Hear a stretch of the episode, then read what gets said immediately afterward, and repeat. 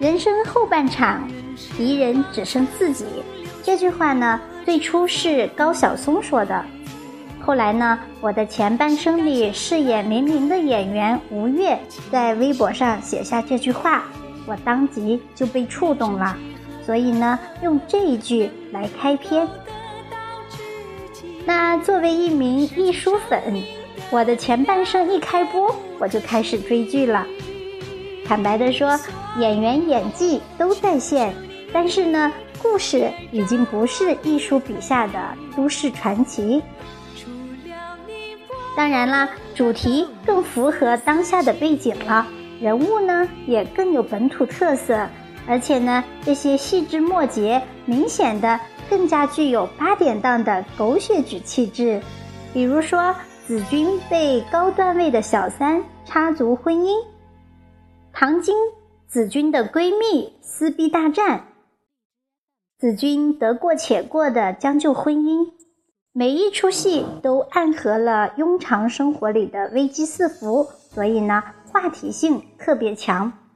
但是呢，最最重要的呀，是这个电视剧打开了两种女性之间的鄙视链，令都市女性松了一口气。还好，我不是罗子君，让全职太太如芒刺背，要不要继续做罗子君？我有一个身为全职太太的闺蜜，看完了我的前半生，她在深夜里发来微信说想要上班了。我说快去快去，这个世界啊，男人呢再也不是天真女人的避风港，唯有犒劳自己的双手，才能够丰衣足食。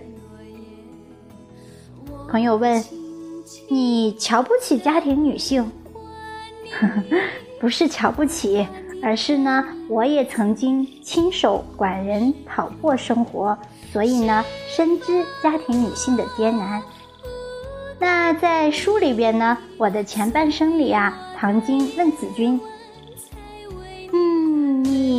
是一个识大体、有智慧的女人，为什么在俊生面前，尤其是最近这几年，处处表现得像一个无知的小女人呢？”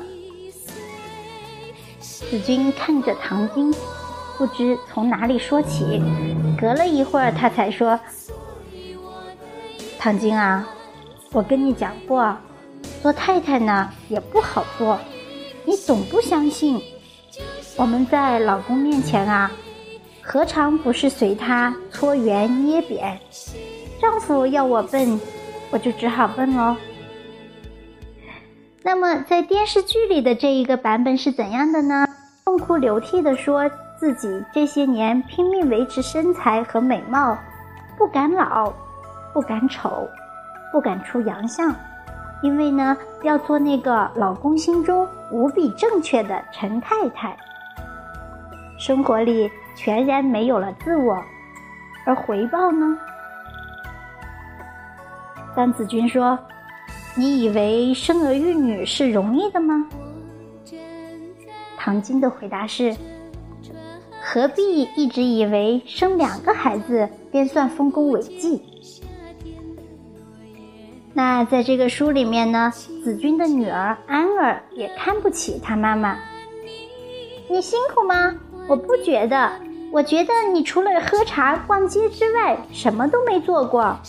家里的功夫是保姆做的，钱是爸爸赚的。过年过节，祖母与外婆都来帮忙。我们的功课有补习老师，爸爸自己照顾自己。妈妈，你做过什么？后来呢？子君终于明白，在世人的眼中，全职太太等同于无用的中年妇女。你牺牲自我，只能换来主妇们的理解。而至于其他人呢？只觉得你很作。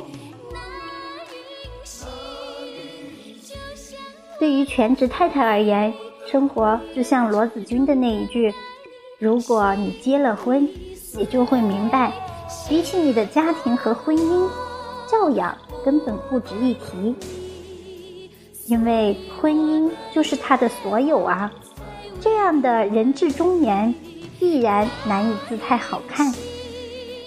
那即使是原著里面的艺术女郎子君，拎得清，很骄傲，有品味，也追求体面的过活，尚且呢要懂低头取悦丈夫，稍有懈怠，便是离婚的下场。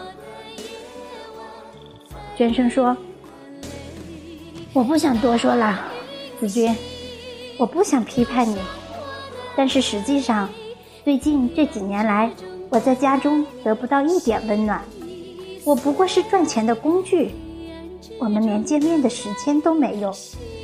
我想与你说话的时候，你总是在做别的事情，与太太们吃饭，在娘家打牌。我尽量冷静的回答，可是娟生，我也是一个人呀，我有我的自由。我是你的丈夫，也是你的老板，你总得以我为重。这就是书里面的原词原句。那么电视里面的罗子君呢？因为无所依凭，所以呢，怕极了的罗子君一边恃宠生骄，摆出令人生厌的高姿态，另一方面呢，又极度自卑。会把每一个出现在陈俊生身边的女性都当成假想敌，以一敌百，血溅当场，体面全部崩塌。所以你看，这多么的艰难啊！这根本就是一个牺牲了全部自我，纯靠运气来引彩头的，羞看的，实在是不划算。那罗子君的前半生可以用数十个字来速记：结婚生子，遭夫遗弃，然后苦苦挣扎为生。当年呢，一书写我的前半生时，写到了中年离婚，用“九死一生”这样惨烈的词来形容。子君是第十个。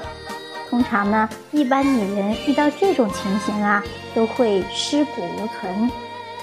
那艺术写这个故事呢，无外乎就是警示，也希望用子君的前半生的悲凉下场，来告诉那些企图靠着男人过活的女孩儿：世界上男子从来就不是女人的归宿，你的归宿是你的健康与才干。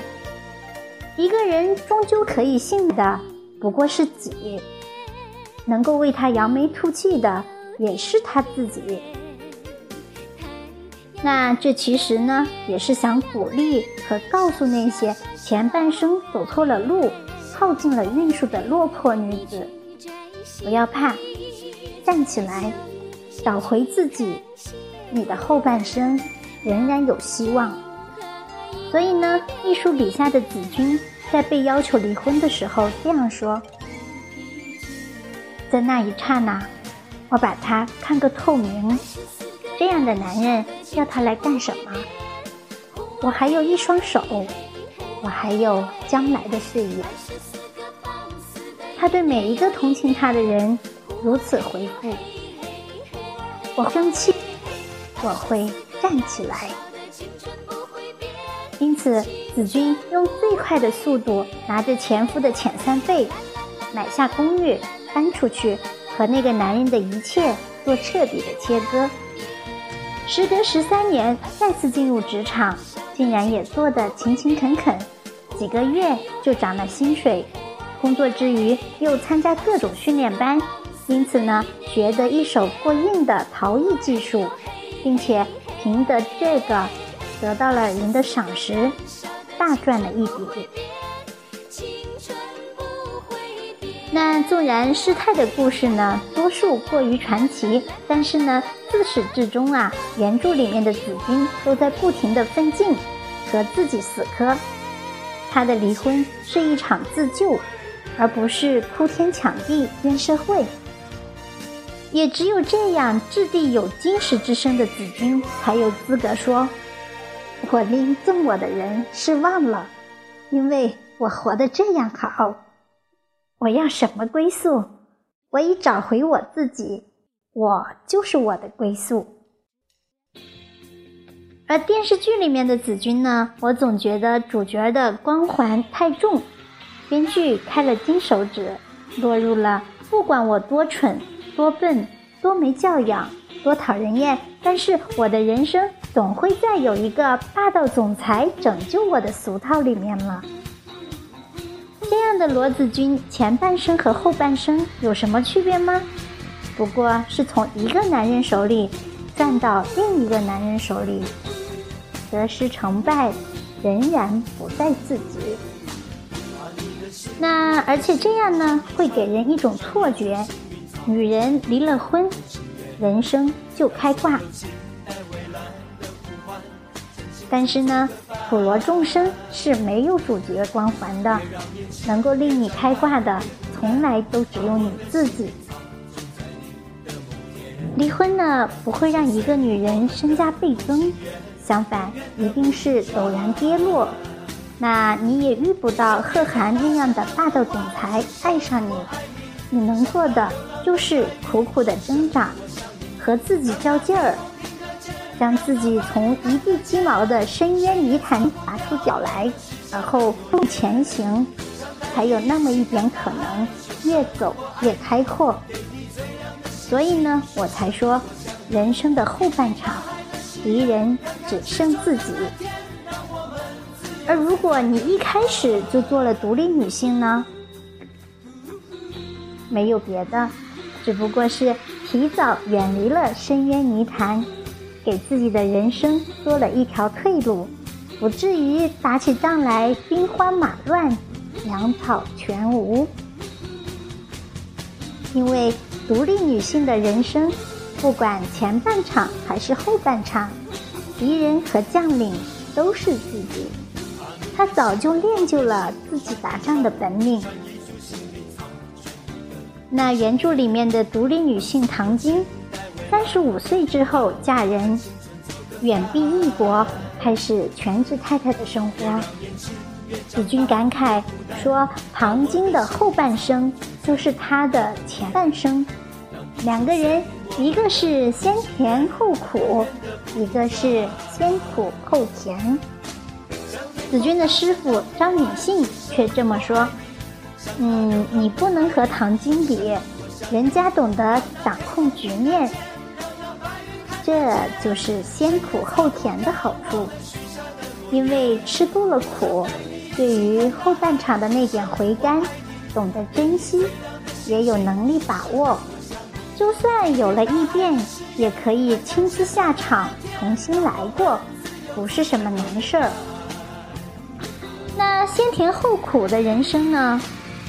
前半场啊太甜，后半场的苦就会来得格外的迅猛，难以招架，自身的经验和能力都欠缺，很容易就一蹶不振，令人柔任人凌辱。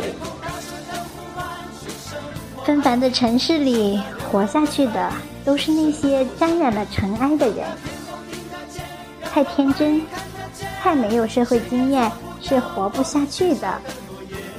普通女人的被离婚，只会比罗子君更惨烈。所以呢，师太才会感慨：中年离婚，九死一生，尸骨全无。也因此。子君才成了都市的传奇女性。可是我们普通人又有几个人能成为一书的女郎呢？又有几个天赋异禀、运气奇佳？太少了。所以呢，不要去撞运气。独立女性和全职太太的差别在于，前者一开始就磕磕绊绊，不那么容易。但是呢，千难万险习惯了之后呢，就会如履平。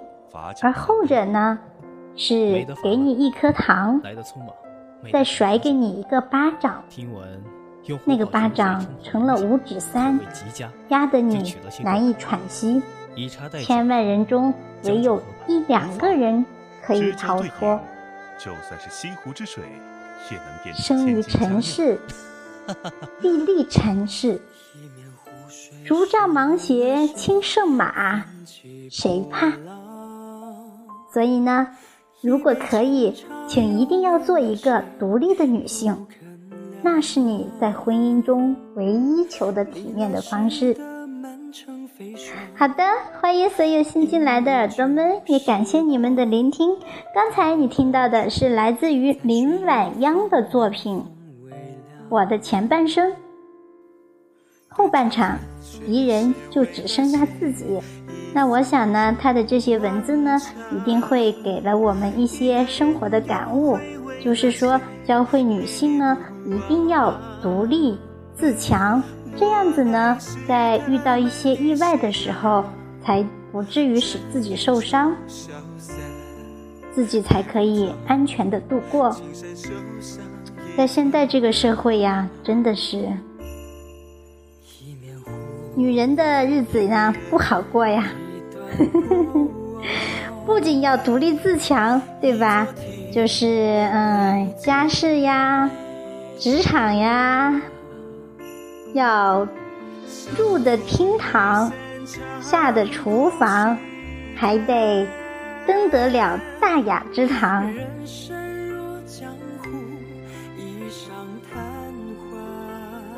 好的，那希望大家可以通过这个故事和文字啊，去领悟出一些生活的真谛，然后呢，让我们自己的生活啊开心快乐。